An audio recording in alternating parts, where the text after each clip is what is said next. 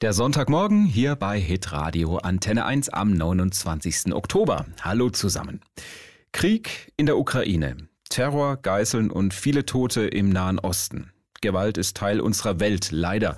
Ruprecht von Butler ist Generalmajor, also ein ganz hohes Tier bei der Bundeswehr, Chef von 20.000 Soldatinnen und Soldaten. Und trotzdem oder gerade deshalb sagt er, es gibt nichts Schlimmeres als militärische Gewalt. Militärische Gewaltanwendung ist das Schlimmste, was wir uns vorstellen können. Wir müssen aber auf der anderen Seite wehrhaft sein und wir müssen den Preis so hoch halten, dass wir sagen, wenn du uns angreifst, das wird sich für dich nicht lohnen.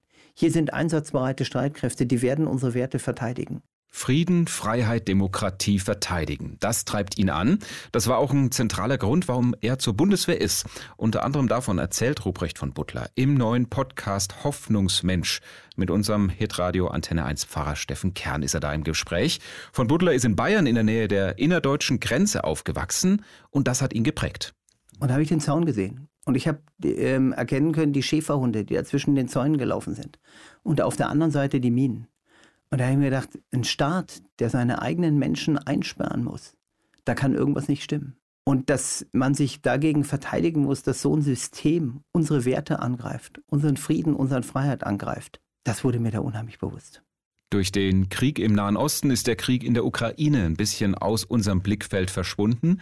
Aber es ist wichtig, dass wir die Ukraine weiter unterstützen, sagt Ruprecht von Butler. Russland darf diesen Krieg nicht gewinnen. Aber wenn wir jetzt der Ukraine nicht beistehen, wenn dann dieser Krieg Erfolg hat, das darf nicht passieren.